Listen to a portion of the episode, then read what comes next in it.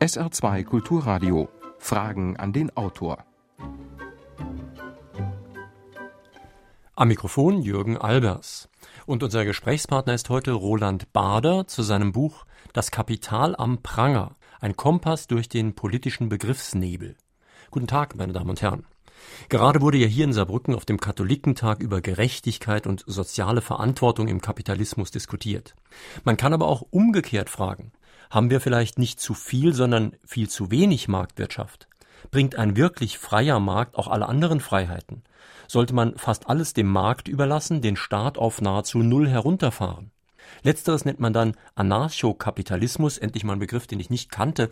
Herr Bader, Sie schreiben ja in Ihrem Buch, dass Sie durchaus Sympathien für diese Idee haben. Nun heißt ja Anarchie Herrschaftslosigkeit und man könnte die Befürchtung haben, dass beim Anarchokapitalismus nicht die Herrschaft des Staates, die wird beseitigt, aber ersetzt durch die Herrschaft der Reichsten.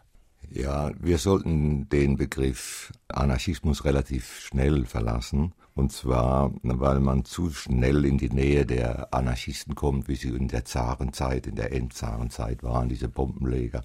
Damit haben die Anarchokapitalisten natürlich nichts am Hut. Das sind Leute, der richtige Begriff sind Libertarians, sie nennen sich in den USA und eigentlich weltweit Libertarians, weil der Begriff liberal besetzt ist inzwischen von den mhm. Sozialdemokraten, auch in den USA. Und bei diesen Libertarians gibt es zwei Gruppen. Das eine sind die früher klassisch liberal genannten, das sind die Minimalstaatler, dazu zähle ich mich.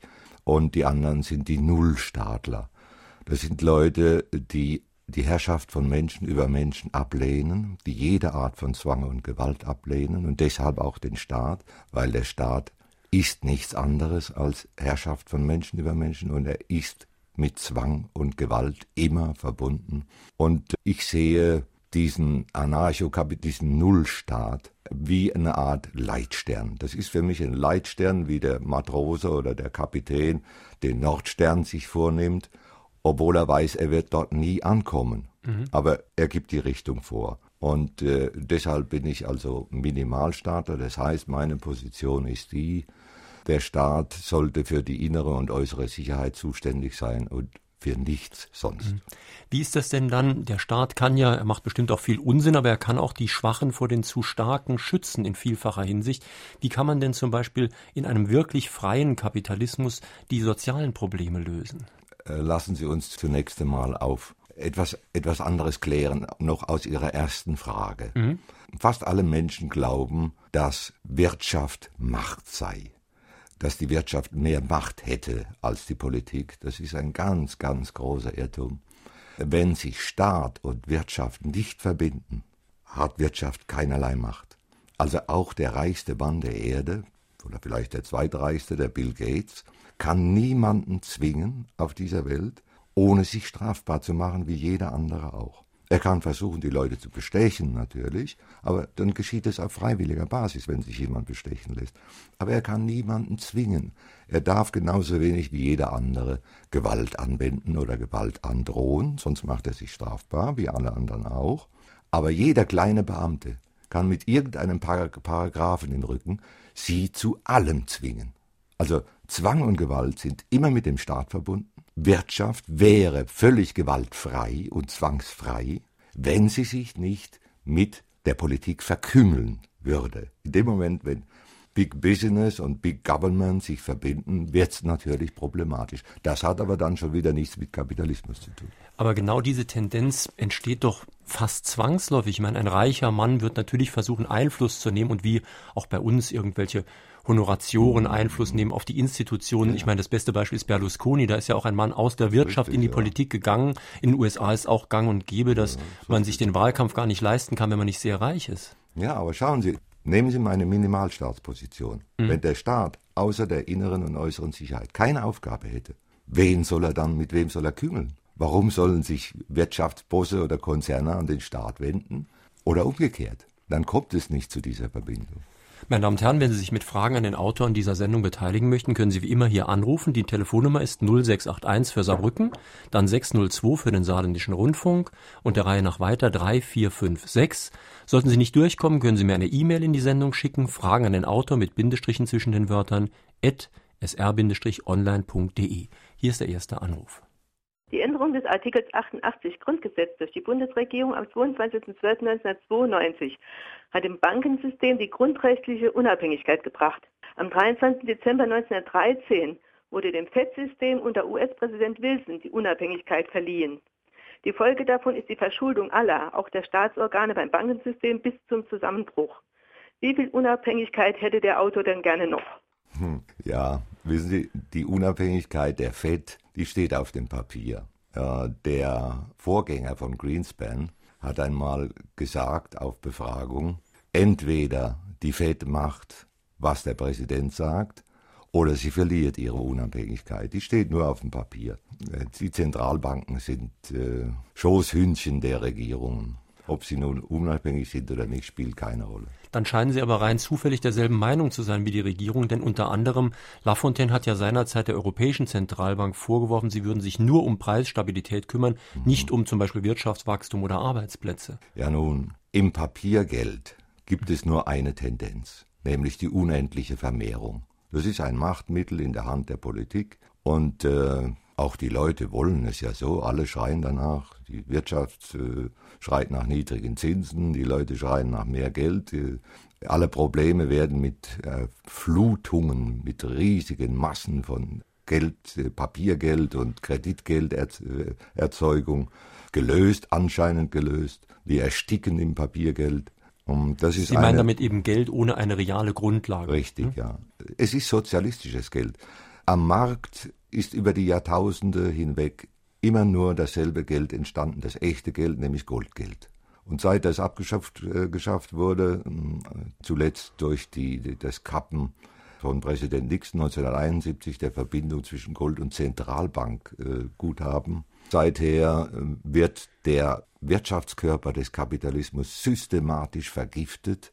Der Blutkreislauf ist durch Papiergeld vergiftet und daran wird auch der Kapitalismus ersticken. Hören wir noch einen Anruf, bitte. Wie viele psychologische Einflüsse sind für die freie Marktwirtschaft erforderlich? Psychologische Einflüsse für die freie Marktwirtschaft. Was ist da erforderlich? Psychologische Einflüsse. Äh, wissen Sie, es ist so, Gott sei Dank funktioniert die Marktwirtschaft auch ohne, dass man etwas davon versteht. Also selbst wenn die Leute, die wenigsten Leute kennen sich in der Theorie des Marktes aus. Jeder ist am Markt tätig, ohne dass er was dazu, äh, davon versteht. Er braucht nicht Nationalökonomie zu studieren, um den Markt zu verstehen. Das ist das Gute am Markt. Er funktioniert, ohne dass man seine Grundlagen kennt. Ist also natürlich in gewisser Weise. Richtig. Er entsteht auch überall, wo man ihn lässt. Überall entsteht Marktwirtschaft, wo man sie, wo man sie einfach lässt. Das Negative daran an dieser Tatsache ist, dass sie kaum jemand theoretisch verteidigt, wenn sie angegriffen wird weil eben die Kenntnisse nicht da sind. Nun hat ja auch der Markt gewisse Grenzen. Sie schreiben irgendwo, dass ein Markt immer funktioniert, legal oder illegal. Aber ja. das Illegal ist natürlich der Punkt. Man kann ja jetzt nicht einfach sagen, legal, illegal, scheißegal, wie das mal jemand gesagt hat. Äh, denn wer verhindert dann in einer reinen Marktwirtschaft zum Beispiel Drogenhandel? Der Markt funktioniert ja zweifellos auch. Oder Kinderpornografie oder irgendwas. Das ist, das ist richtig, der funktioniert auch. Es ist auf der einen Seite ist es ein großer Segen, dass es schwarze und graue Märkte gibt. Wenn man sich mal überlegt, die Sowjetunion konnte nur so lange überdauern, weil schätzungsweise 40 bis 45 Prozent graue und schwarze Märkte existiert haben. Das heißt, das hat das Leben der Menschen erleichtert. Wenn das nicht gewesen wäre, dann hätten sie so repressiv leben müssen wie unter Pol Pot. Das heißt, es, es wird nur noch, werden nur noch die Köpfe abgeschlagen. Also auf der einen Seite ist es ein Segen, dass der Markt sich immer wieder Lücken sucht, dass es natürlich auch üble Dinge gibt, das ist logisch, das gibt es in jedem System. Also da muss man nicht äh, sagen, das sei in, in anderen äh, Wirtschaftssystemen, im Sozialismus sei das anders. Da wird es eben vertuscht. Aber dann braucht man doch wenigstens den Minimalstaat, den Sie ja auch akzeptieren, um dagegen vorzugehen. Also um da ein klares Gesetz zu haben, zum Beispiel gegen Kinderpornografie und dann eben eine Polizei, die dagegen vorgeht. Innere und äußere Sicherheit ist meine hm. Position. Ja. Hm. Möchte der Autor, wenn er mehr Kapitalismus fordert, ein System wie in den USA oder hat er eine andere Vorstellung, wie dieses System aussehen sollte? Oh nein, um Gottes Willen, die USA ist kein Kapitalismus mehr. Das ist was ganz anderes. Die sind genauso weit davon entfernt wie wir inzwischen. Wir haben ein, mit, mit Kapitalismus haben wir kaum noch was zu tun. Ich schätze, dass wir noch wir haben einen politikverseuchten und, und staatsversumpften äh, Restkapitalismus, einen Minikapitalismus von vielleicht noch 30 oder 35 Prozent. Ganz große Bereiche wie das Gesundheitswesen, das gesamte Bildungswesen ist staatlich. Ganz wichtig, das Geld ist rein staatlich, staatsmonopolistisches Papiergeld. Viele Bereiche, das Arbeitsrecht, äh, die Arbeitsmärkte sind vermachtet, politisch vermachtet. Also wir sind sehr weit vom Kapitalismus entfernt und die USA inzwischen auch. Also man muss vielleicht zur Begriffsklärung mal sagen, also Kapitalismus, das ist Ihre Definition noch ungefähr das, was man auch normal darunter versteht, aber als Kapitalisten bezeichnen Sie nur eine sehr kleine Gruppe von Leuten, also in Deutschland schreiben Sie, sind es vielleicht 300 Leute. Ja. und das sind nichtmals die Unternehmer, nichtmals die sehr Reichen, nichtmals die Milliardäre. Ja, die Leute verstehen viel von Unternehmertum und von äh, Finanzen und von allem Möglichen, sind sehr, sehr kluge, oft sehr gebildete Leute mit unglaublichen Fähigkeiten. Aber vom Funktionieren, von, von der Theorie einer Marktwirtschaft verstehen sie sehr wenig. Die schreiben dann Bücher wie wie Soros äh, zum Beispiel über den Kapitalismus, ein einziger Unsinn von der ersten bis zur letzten Zeile. Also, wenn ich das richtig sehe, gibt es sozusagen zwei ich will nicht sagen Extrempositionen, zwei reine Positionen. Das eine wäre eine sozialistische Staats- oder Gesellschaftswirtschaft, wie das ja offiziell eigentlich eher gesehen wird. Und das andere wäre auf ihrer Seite eine ganz, ganz freie Marktwirtschaft freie mit so wenig Staat, Staat wie möglich. Ich habe mich wirklich nach der Lektüre Ihres Buches gefragt, ob vielleicht die Wahrheit doch in der Mitte liegt. Also dass vielleicht doch gerade die Mischung funktioniert und das Extrem eben nicht funktioniert. Ja, nein, wissen Sie, die sogenannten dritten Wege, die sind sehr verführerisch aber sie führen schlussendlich in den Abgrund. Wir werden das sehen. Also so wie die Sowjetunion sehr lange überleben konnte, 70 Jahre, weil sie große Bereiche des Marktes noch hatte, hatte in schwarzer und grauer Form. So ist es bei uns. Wir haben mehr Marktwirtschaft, mehr offizielle Marktwirtschaft als die Sowjetunion, aber sehr viel Sozialismus. Und die Differenz ist gar nicht so groß. Diese Differenz, dass wir vielleicht 20 Punkte, Prozentpunkte mehr Markt haben oder 25 als die ehemalige Sowjetunion, die wird es uns erlauben, 20 bis 25 Jahre länger zu überleben, aber zusammenbrechen wird das System auch. Es ist nicht haltbar. Diese mittleren Wege sind sehr verführerisch, sie sind nicht finanzierbar. Wir erleben derzeit die Endphase der Sozialsysteme, die werden an die Wand fahren, eindeutig.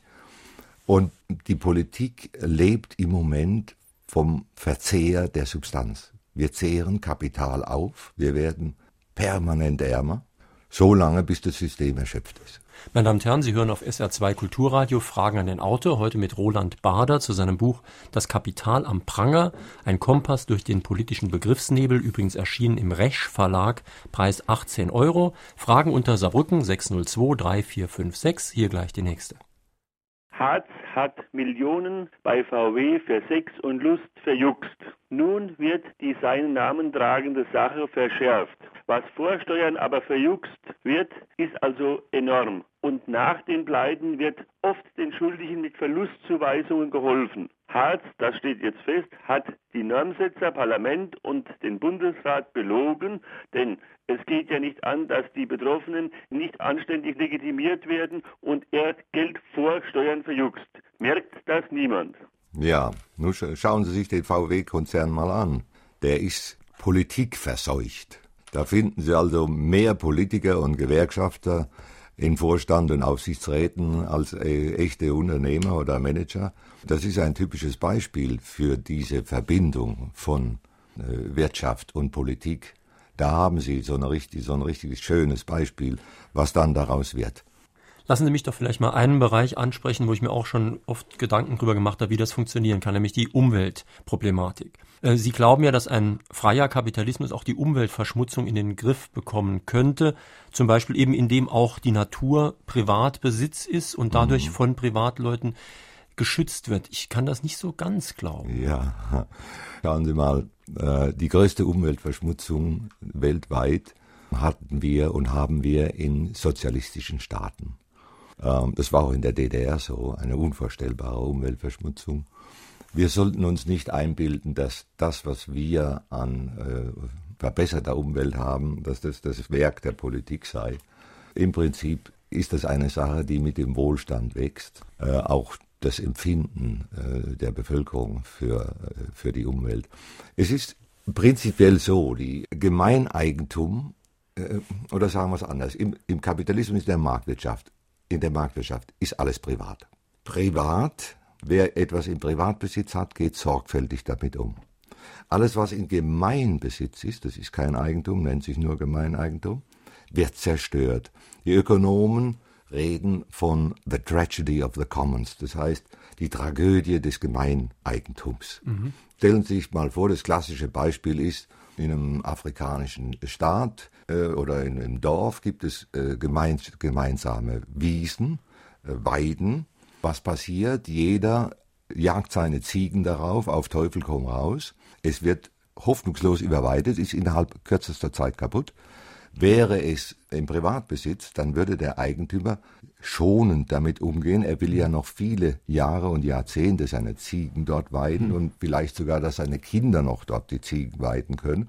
Das heißt, er geht sorgfältig damit um, während Gemeineigentum immer übernutzt wird, ausgebeutet wird und damit zerstört wird. Äh, Sie schreiben das in Ihrem Buch auch am Beispiel des Meeres, wo Sie sagen, das Meer würde auch nicht überfischt, wenn das im Privatbesitz ist. Das ist logisch in sich. Allerdings, wenn dieser Privatbesitz relativ billig ist und ich relativ reich bin, dann gehe ich, gehe ich vielleicht doch nicht mehr so sorgfältig damit um.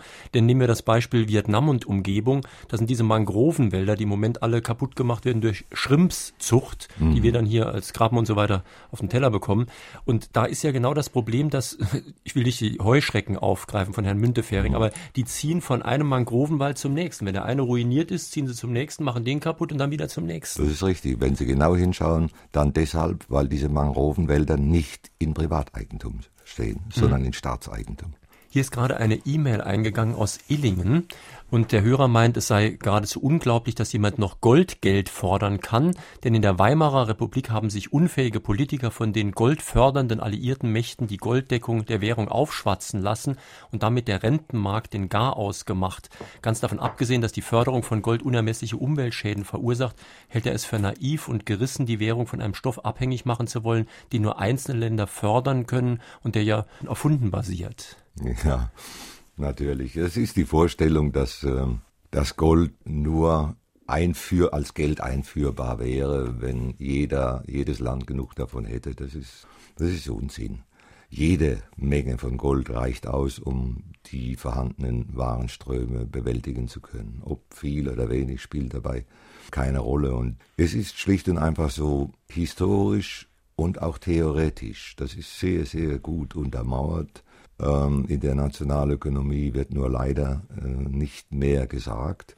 Gibt es nur eine einzige Art echten Geldes, das ist das Geld, was am Markt entsteht, wie alles andere auch, am Markt. Und über die Jahrtausende hinweg ist überall auf der Erde, in allen Ländern der Erde, das Gold schlussendlich dann als Geld entstanden. Und ähm, bis zum heutigen Tag ist dieses die einzige Form von, von Geld, von echtem Geld. Alles andere sind Schulden. Äh, mhm. Papiergeld ist, ist kein Geld, es sind Schulden. Und die Welt wird ersticken an diesen Schuldenbergen, an diesen gigantischen. Wir haben seit ähm, 1970, 71 haben wir eine Verdreitausendfachung der Papiergeldmengen und zugleich, das ist die, Rückseite der Medaille, eine Inflation, ein Kaufkraftverlust im Dollar oder in der Mark oder im Euro, was auch immer, von 85 bis 90 Prozent. Das ist die Folge davon und das wird weitergehen. Ähm, so wie Voltaire gesagt hat, äh, Papiergeld wird, alles Papiergeld wird zu seinem echten Wert zurückkehren irgendwann, nämlich zu Null. Hier ist gerade noch eine E-Mail eingegangen. Übrigens herzliche Bitte, wenn Sie mir eine E-Mail schicken an fragen an den Autor sr-online.de, schreiben Sie doch bitte die Stadt dazu, aus der Sie schreiben, dann kann ich das besser auseinanderhalten. Hier ist jedenfalls eine Mail eingegangen mit einer relativ naheliegenden Frage. Wie will der Autor verhindern, dass bei einem schrankenlosen Markt die starken Teilnehmer die Schwachen an die Wand drücken und neue Monopole errichten? Ja, das ist, äh, das ist immer die Vorstellung. Ich habe ja schon, ich habe es ja schon gesagt, Macht bedarf immer des Zwanges und der Gewalt. Und Wirtschaft hat keine Möglichkeit zu Zwange und Gewalt. Ähm, jedenfalls nicht da, wo, wie ich es vertrete, eine, eine, die innere Sicherheit in Form des Minimalstaates gewährleistet ist. Da wird jeder, genau wie jeder andere, auch bestraft, der jemanden zwingt oder Gewalt anwendet oder Gewalt androht. Das ist nicht der Fall. Und es entsteht auch keine Vermachtung, sondern immer nur in Verbindung mit Politik. Und selbst wenn irgendwo ein Monopol entsteht, ist das noch nicht mit Macht verbunden. Und es ist, wäre noch nicht einmal in einem völlig freien Markt noch nicht einmal gefährlich, ein, ein äh, Monopol. Erstens, weil der Marktzugang frei ist. Das heißt, es können immer andere nachrücken, die Konkurrenz machen. Und zweitens, weil sogar der Monopolist einen Punkt hat, wo er bei einem höheren Preis weniger Umsatz macht und weniger Gewinn als bei einem niedrigeren Preis. Also zumindest dieser Punkt ist da. Er kann nur eine Weile ähm, seine Preise überhöht gestalten mhm. und, und es werden sehr schnell Konkurrenten auftreten, wenn die Märkte frei sind. Sie müssten aber frei sein. Sie schreiben in Ihrem Buch ja auch, dass die Friedensproblematik, um das auch mal anzusprechen, eben auch von der Politik kommt. Die Politik macht die Kriege, während die friedlichen Weltreiche, wie Sie schreiben, der Kaufmanns- und Handelsvölker wie der Phönizier und Karthager eben nur auf Handel aus waren. Ja, ja. Und Sie schreiben in Ihrem Buch wörtlich, Kaufleute schlagen sich nicht weder untereinander noch mit ihren Kunden. Nun, das mit den Kunden will ich vielleicht gerade noch glauben, aber dass die sich untereinander nicht schlagen, also vielleicht nicht körperlich, dass sie miteinander boxen, aber ja. es gibt auch da natürlich eine Art ruinösen Wettbewerb Wettbewerb. Und wenn ich mir vorstelle, ich wäre jetzt Lieferant äh, einer großen Handelskette, naja, das ist keine körperliche Gewalt, aber wie die mich unter Druck setzen können ja. und mich auspressen können, das ist schon ziemlich ja, enorm. Seien Sie doch froh, das ist alles zum, zum Wohle des, des Konsumenten. Wenn die, wenn die Kaufleute, äh, die, die üben keine Gewalt aus, das dürfen sie nicht, die auch, auch keinen Zwang, das dürfen sie nicht, sonst werden sie bestraft, es darf nichts Kriminelles passieren. Aber sie können sich natürlich sagen wir mal, bis aufs Messer bekämpfen mit äh, Preisen, mit äh, Qualitäten, mit bestimmten Waren. Dass der eine eben billiger liefert als der andere. Da kann es auch natürlich vorkommen, dass einer ruiniert wird. Das, ist, das spielt ja jeden Tag sehen wir das. Es kommen neue, andere gehen bankrott. Die Konsumenten sollen sich darüber freuen. Es geht zu ihrem, zu ihren Gunsten geht dieser Kampf aus. Ja, der, Beste, der Beste überlebt und der Beste heißt derjenige, der die Kunden am, den Konsumenten am besten bedient dann muss der Konsument aber zumindest sehr gut informiert sein. Denn wenn wir den Lebensmittelmarkt nehmen, viele dieser Lebensmittelskandale sind ja auch dadurch zustande gekommen, dass Produzenten, jetzt Bauern zum Beispiel, so stark unter Druck waren, dass sie mit vernünftigen, ökologischen, umweltverträglichen Methoden das einfach nicht mehr geschafft haben. Und dann ja. machen sie diese Massentierhaltung ja. und so weiter und so weiter. Und das gibt wieder riesige Probleme. Ja, nun, da ist der Konsument selber schuld. Das ist ja das. Alle rufen sie nach gesunden und, und äh, Bioprodukten und so weiter. Aber machen Sie mal den Test stellen Sie zwei Päckchen Eier nebeneinander, das eine von einer rein biologischen Haltung, wo das Ei dann 40 äh, äh, Pfennig kostet oder 40 Cent und daneben dann die, die billigen für, für, für 10 oder 15 Cent. Und Sie werden sehen, dass 90 oder 95 Prozent der Konsumenten zu den billigen greifen. Das liegt in der Hand des Konsumenten. Noch eine telefonische Frage an den Autor. Sollte der Liberalismus für die Wirtschaft nur innerhalb des Staates gelten oder auch für die Staatengemeinschaft. Wenn man zum Beispiel sieht, wie Amerika jetzt wieder den Dollar rutschen lässt, um sich auf quasi auf Kosten der anderen gesund zu stoßen, da wünscht man sich doch einen gewissen Protektionismus.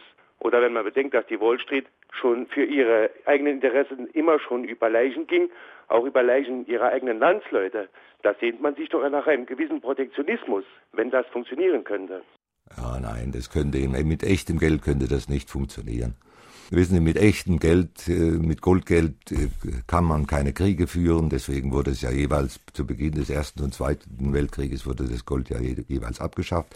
Mit echtem Geld kann man einen Krieg führen, vielleicht drei Tage. Man kann keine Blasen erzeugen. Wir haben ja das Phänomen, dass durch das Papiergeld auch bei den Aktien, auch bei den Immobilienmärkten eine Blase nach der anderen entsteht. Das hat damit zu tun, dass äh, diese Papiergeldmassen, die da erzeugt werden, ungeheure Ozeane aus Papiergeld, sich nicht mehr in die Warenmärkte ergießen, sonst hätten wir dort eine Hyperinflation, sondern sie ergießen sich in die Assets, in die, in die Vermögens, in die äh, Märkte für Vermögensgüter und erzeugen dort äh, eine Blase nach der anderen. Immobilien, Aktien, äh, Derivate in unvorstellbarem Ausmaß. Wir haben ein 30-faches des Weltsozialprodukts an Derivaten, die natürlich irgendwann den Bach abgehen werden mit einem sehr deutlich merkbaren Knall. Und äh, das alles kann nur passieren in, in Papiergeld. Das geht, das geht in, in, in echtem Geld nicht. Und an dem Papiergeld sind Ihrer Meinung nach die Regierungen schuld, um das nochmal klar zu sagen. Das, das hat mit Kapitalismus oder Marktwirtschaft nichts zu tun. Am Markt, Geld, das am Markt entsteht, entstanden ist, war das echte Geld, das Goldgeld. Und das ist nicht nur äh, irgendeine sektiererische Meinung. Also ich möchte nur äh, daran erinnern, dass der weltberühmte äh, Ökonom und Nobelpreisträger Friedrich August, von Hayek sein letztes Werk geschrieben hat, The Denationalization of Money, die Entnationalisierung des Geldes. Und er hat sie so dringlich gefordert, dieser bedächtige Mann, der äh, jenseits aller Übertreibungen, dass er geschrieben hat, es ist eine Frage des Überlebens der Zivilisation, ob wir schnell zu richtigem Geld zurückkehren oder nicht. Der Markt regelt also alles. Warum geben wir dann nicht harte Drogen, Kinderpornografie und äh, bezahltes Killertum frei? Die Wirtschaft würde ungeheuer wachsen. Und noch eine Bemerkung, wenn ich darf, zu der Behauptung, Wirtschaft hätte keine Macht. Schauen Sie sich mal von Dürrenmatt den Besuch der alten Dame an. Ja, es sind immer wieder diese Einwände was Sie sagen, kriminelles Vorgehen, das gibt es in jedem, in jedem System. Das hat mit, das ist nicht spezifisch Marktwirtschaft. Äh, überall entsteht es und überall gibt es äh, Formen von Kriminalität. Und es wird einfach übertrieben, man stellt paradiesische Zustände der Realität gegenüber und vergleicht die Marktwirtschaft immer mit paradiesischen Zuständen, mit edlen, edlen Zuständen und lauter edlen Menschen das ist dummes Zeug. Das, wir, die Marktwirtschaft lebt auch nur mit dem zweitbesten Menschen. Den allerbesten Menschen gibt es nicht. Überall, wo, wo versucht wurde, den neuen, besseren Menschen zu erzeugen, hat man die, die Leute zu, zu Millionen umgebracht. Der, der Weltmeister war Mao mit, mit 70 Millionen Toten, wo er den neuen Menschen schaffen wollte. Noch besser konnte es Pol Pot, der hat allen die Köpfe eingeschlagen, die nicht äh, seinem, seiner Vorstellung vom neuen Menschen entsprochen haben. Äh, wir sollten die Marktwirtschaft nicht immer vor paradiesischen Idealen äh, mit paradiesischen Idealen vergleichen. Es ist der Mensch, wie er leibt und lebt. Und wenn Sie sich in Ihrem eigenen, in ihrem eigenen Leben mal umschauen, alles, was Sie tun, äh, heiraten, Kinder bekommen, Beruf ausüben, was auch immer, das läuft friedlich. Sie, machen nichts Kriminelles. Und so geht es den meisten anderen Leuten auch. Ich möchte mal auf einen Punkt ein, äh, eingehen, der in der letzten Tarifauseinandersetzung und überhaupt grundsätzlich in letzter Zeit eine große Rolle spielt, nämlich dem Konsum. Sie schreiben auf Seite 27, es sei ein Unsinn, dieses Gerede, man müsse den Konsum stärken, denn Kapital entsteht nur aus Ersparnis. Richtig. Letzteres leuchtet mir vollkommen ein. Die Frage ist natürlich, wenn ich jetzt fleißig spare, Kapital ansammle, das Kapital investiere, ich produziere ja. irgendwas, wer kauft meine Sachen? Ja. Es wird sich immer ein Käufer finden, sonst wird der Produzent nicht produzieren. Wenn sich kein Käufer findet, wird der Produzent sehr schnell aufhören zu produzieren. Ja, aber das ist doch genau ein Argument dafür, den Konsum zu stärken. Äh, nein. Oder die es, Möglichkeit des Konsums. Nein, es, wissen Sie, es, wird, es, wird ja, es gibt ja immer Konsum. Die Menschen müssen ja immer leben. Und nur was heute getrieben wird, das ist eine vollkommen falsche Theorie, dass mit einem künstlich erzeugten Mehrkonsum Wirtschaftswachstum erzeugt werden würde. Und das ist nicht der Fall. Wirtschaftswachstum kann immer nur aus vermehrtem Kapitalstock entstehen, nicht aus Konsum. Wenn man, wenn sich eine Volkswirtschaft reich konsumieren könnte, dann gäbe es nur noch reiche Leute auf der Welt. Eine Volkswirtschaft ist genau wie eine Familie. Wenn sie glaubt, eine Familie oder eine Einzelperson könne sich reich konsumieren, dann wird sie feststellen, dass sie verarmt. Und so ist es auch mit der Volkswirtschaft. Wir haben sehr viele Anrufe vorliegen. Bitte gleich den nächsten. Führt die Politik der Großen Koalition nicht zu gegenläufigen wirtschaftlichen Entwicklungen? Auf der einen Seite Freiheit für die Wirtschaft, Exportrekorde und Arbeitsplatzabbau, demgegenüber ein gewaltiges Drehen an der Steuerschraube und Ausbremsen der Binnennachfrage. Ja, nun, Politik, da sind wir ja wieder bei der Politik und das hat nichts mit Markt zu tun. Also, wissen Sie, was, was die Menschen wirklich mal begreifen sollten, das ist, es gibt über den Daumen gepeilt 40 Prozent Deutsche oder andere Länder, das ist wurscht. 40 Prozent Deutsche, die wollen eine linke Politik. Es gibt 40 Prozent, die wollen eine Politik der Mitte. Es gibt 20 Prozent, die wollen eine rechte Politik.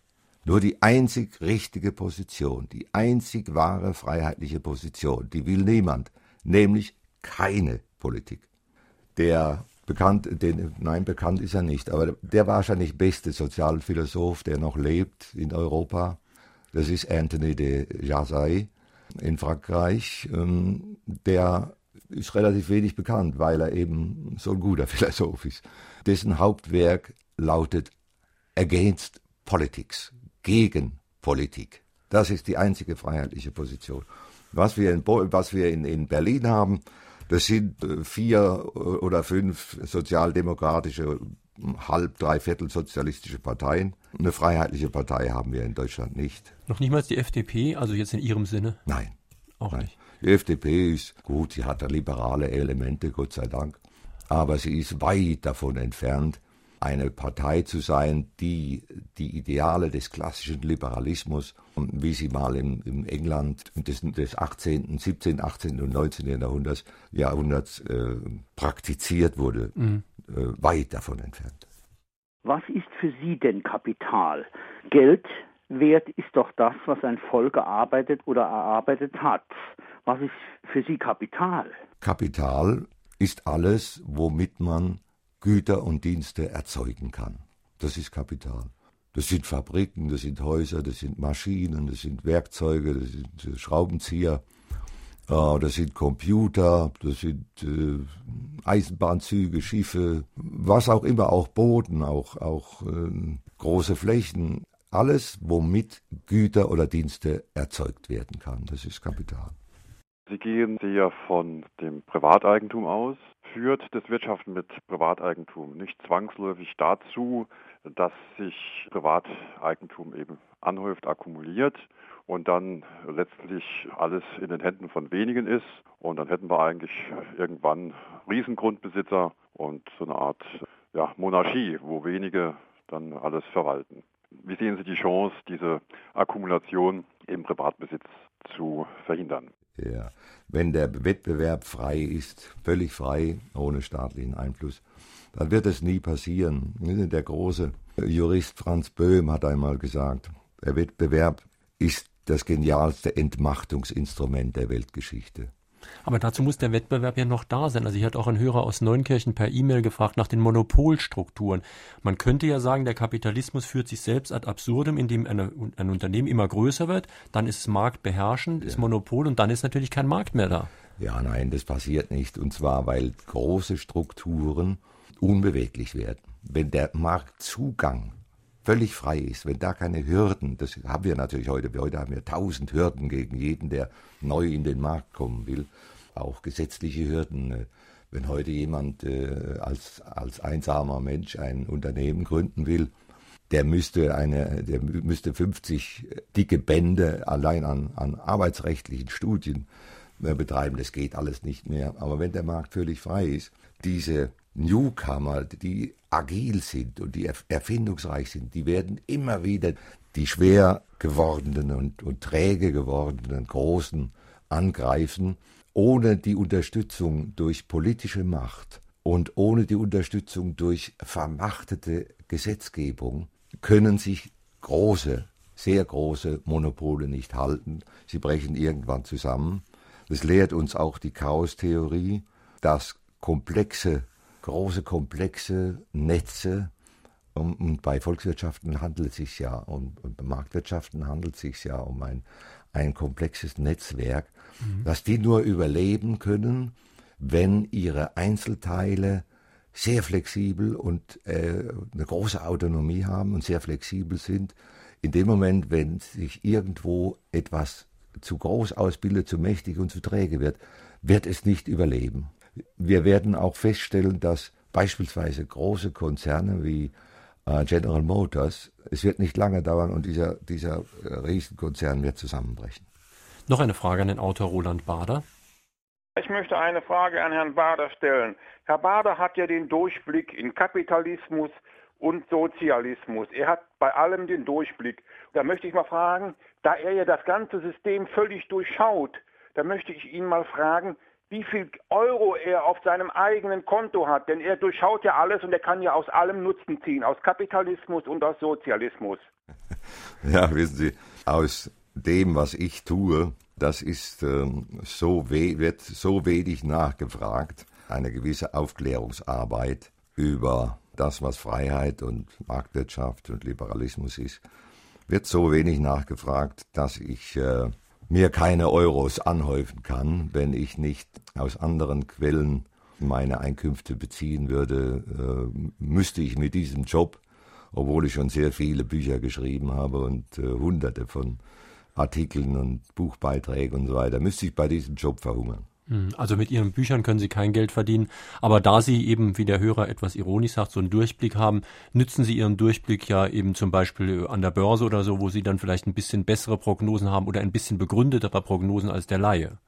Richtig, ja. Man sagt zwar, Ökonomen seien die, die schlechtesten aller Börsenberater, aber ein bisschen Erfahrung habe ich schon an, an der Börse und äh, kann da auch ab und zu mir mein Butterbrot holen. Ist dem Autor jemals zu Ohren gekommen, dass man Macht kaufen kann, auch Staatsmacht? Natürlich, das ist ja das Elend. Deswegen sage ich ja, weg mit der Staatsmacht. Wir brauchen sie nicht. Wir brauchen sie für die innere Sicherheit und für sonst gar nichts. Und dann kann auch niemand kaufen. Ja, das ist allerdings selbst bei der inneren Sicherheit. Also ich stelle mir jetzt mal als Jugendlicher, der ich mal war und habe ich Western geguckt und gelesen und so weiter. Und mhm. in diesen kleinen Wildwestdörfern, da war ja meistens eben wenig Regierungsmacht mhm. und viel sehr freier Markt sozusagen. Mhm. Und da kommt ja immer wieder in den ganzen Western immer wieder vor, dass der Großgrundbesitzer sich den Richter und den Sheriff sozusagen kauft. Und dann hat er natürlich auch die Staatsmacht. Natürlich, aber wenn man, wenn man schon für den Minimalstaat eintritt, äh, das Ideal wäre, deswegen ist es ja der Nullstaat. Wenn gar mhm. niemand da ist, kann auch nicht mehr gekauft werden. Nur wenn ein Minimalstaat da ist, dann äh, trete ich, wenn schon, natürlich auch dafür ein, dass dieser in demokratischer Form gewählt wird. Und äh, das hätte sehr schnell dann sein Ende, wenn jemand, äh, wenn die Leute merken würde, dass hier einseitig geschützt wird. Es ist jetzt schon mehrfach angesprochen worden, auch von Hörern, die Frage der Kriminellen, die es in jedem System, wie Sie völlig zu Recht sagen, gibt. Sie schreiben in Ihrem Buch Seite 53, dass manche Offshore-Zentren und Steueroasen, dass die recht gut funktionieren ohne politische Wächter. Ja, das, das wird stimmen. Ja, das Aber es ist auch bekannt, dass dort in diesen Zentren eben auch die organisierte Kriminalität sich recht heftig tummelt. Äh, auch bei der Terrorismusbekämpfung wird mhm. jetzt oft darüber geredet, dass die dort ihre Gelder bunkern, waschen und so weiter. Mhm. Das ist richtig, ja. Das ist selbstverständlich, wenn Sie äh, dort konzentriert sich natürlich, natürlich äh, bestimmte Dinge. Wenn, wenn es überall, wenn die, die ganze Welt Bahamas wäre, beispielsweise, dann gäbe es natürlich auch Kriminelle, aber in, in der Zahl wie, wie überall, vielleicht äh, so und so viel Promille, zwei oder ein Promille oder ein halbes Promille, ich weiß es nicht, aber in dem Moment, wenn irgendwo, wenn die, äh, die Staaten äh, mit Geldwäschegesetzen, wenn sie alles, wenn sie überall Knebel und Hürden und äh, Zäune errichten, dann konzentrieren sich natürlich bestimmte kriminelle Elemente auf die kleinen Gebiete, wo sie nicht so kontrolliert werden. Das ist richtig. Ja, aber ich meine, die Gegenthese wäre, man könnte dann sagen, man müsste diese Gebiete auch noch äh, kontrollieren, um dort eben diese Kriminellen zu fassen. Ja, nun, wissen Sie, kriminelle Energie, die, die können Sie nie einsperren. Wenn jemand, das ist genauso wie, ähm, wie bei, bei den Waffen, ne? was die Staaten betreiben. Sie entwaffnen immer nur die Opfer, nie die Täter. Ein Krimineller, der eine Waffe will, wird sie immer bekommen. Ganz egal, wie restriktiv sie die Gesetze machen. Da können sie die Todesstrafe auf Waffenbesitz machen. Ein Krimineller, der eine Waffe will, wird sie bekommen. Und die Kriminalität wird im Gegenteil dann abnehmen, wenn sie die potenziellen Opfer bewaffnen. Es ist also an Statistiken in den USA ganz eindeutig belegbar, dass überall, wo der Waffenbesitz frei ist, die Kriminalität viel, viel niedriger ist als da, wo sie strikt verboten ist. Zum Teil Staaten, die direkt nebeneinander liegen, wo die, die Raten im einen Staat die, die, die Kriminalitätsrate oder Quote um ein sechs-, siebenfaches höher ist, höher ist wie im Nachbarstaat. Das gilt nicht nur für Waffen, so ist es überhaupt für, für die ganze äh, Kriminalität. In dem Moment, wenn sich der Staat einmischt und wenn er äh, Gesetze macht, eigentlich entwaffnet er immer die immer nur die, die Opfer und nie Dann die Täter. ist die Polizei ja eigentlich doch auch irgendwie kontraproduktiv, um nicht zu sagen schädlich. Ja, nun, nein, so kann man das, das so kann man das nicht sagen.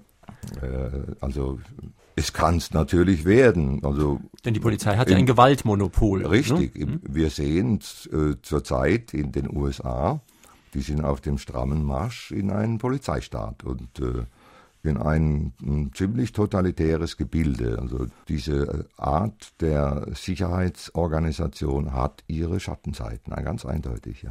Meine Damen und Herren, drei, die heute Morgen hier angerufen und eine Frage an den Autor gestellt haben, bekommen demnächst vom Resch Verlag ein Buch zugeschickt von Roland Bader, Das Kapital am Pranger. Ladenpreis übrigens 18 Euro.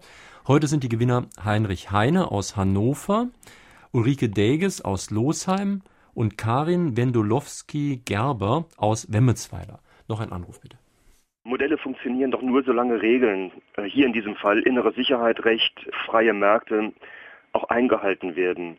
Das ist aber doch im Prinzip doch wohl eine, eine, Illusion. Macht tendiert immer zu Unrecht, das heißt zur Ausnutzung des eigenen Vorteils, der eigenen Stärke.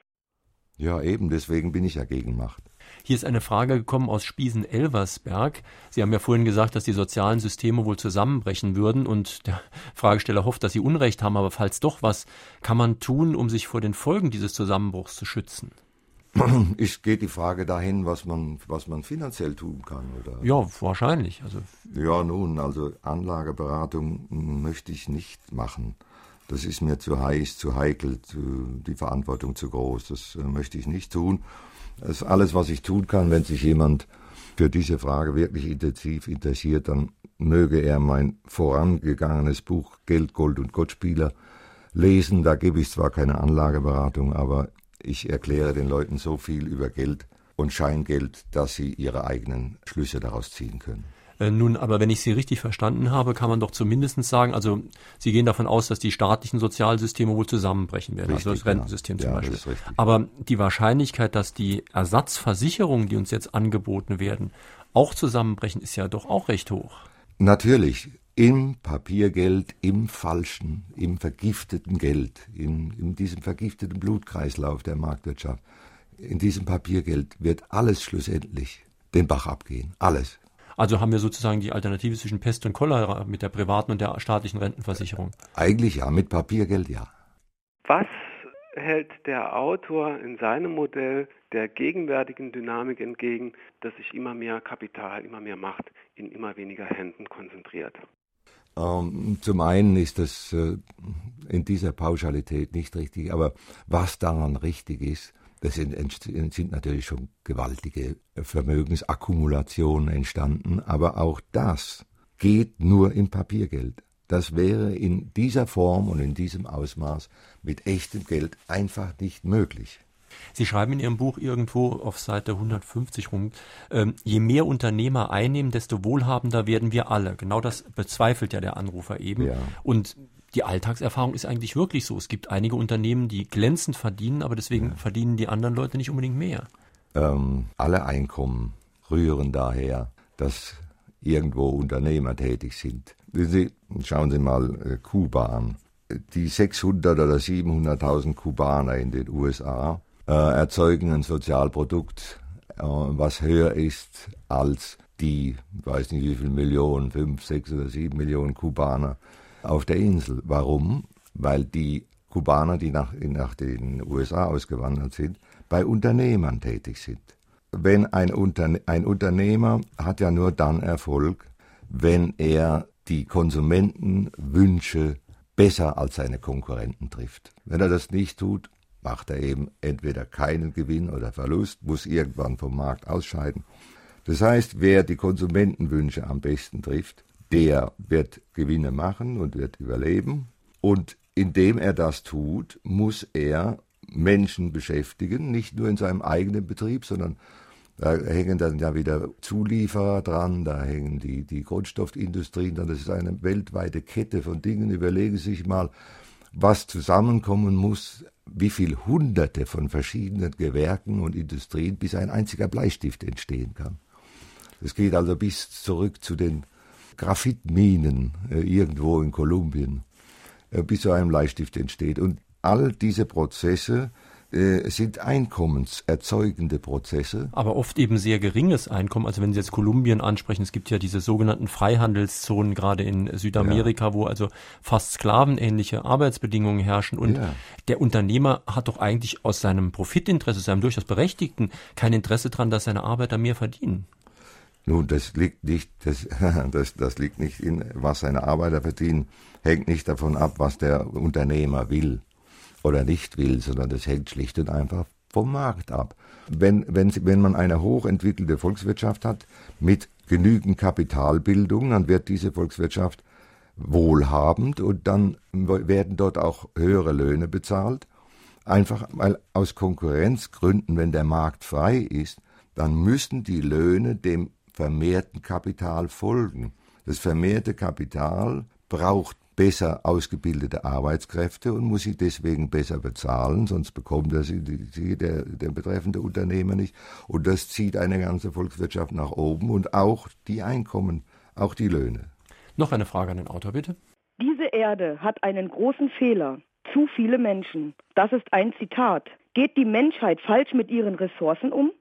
Ja, ja und nein. Im Prinzip könnte diese Erde noch sehr viel mehr Menschen ertragen, aber wir sehen ja überall dass gewisse Sättigungsgrenzen eintreten, dass äh, sich die, die Dinge umkehren. Das ist also selbst in China der Fall. Das wäre sogar der Fall, wenn die nicht ihre Ein-Kind-Politik betrieben hätten. Irgendwann kommt jedes äh, äh, Wachstum, wenn es exponentiell ist, zum Erliegen. Es ist nur so, alles, was auf nicht freien Märkten geschieht, ist Verschwendung.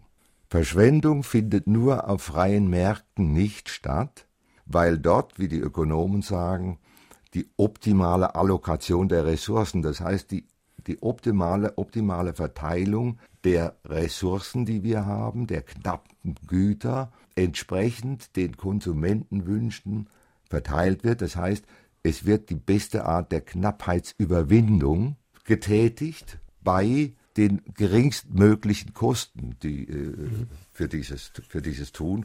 Und überall, wo dieses Prinzip durchbrochen wird, kommt es zu Verschwendung. Äh, Sie schreiben in Ihrem Buch etwas, was erstmal überraschen wird, nämlich Globalisierung ist ein Programm gegen Massenarmut.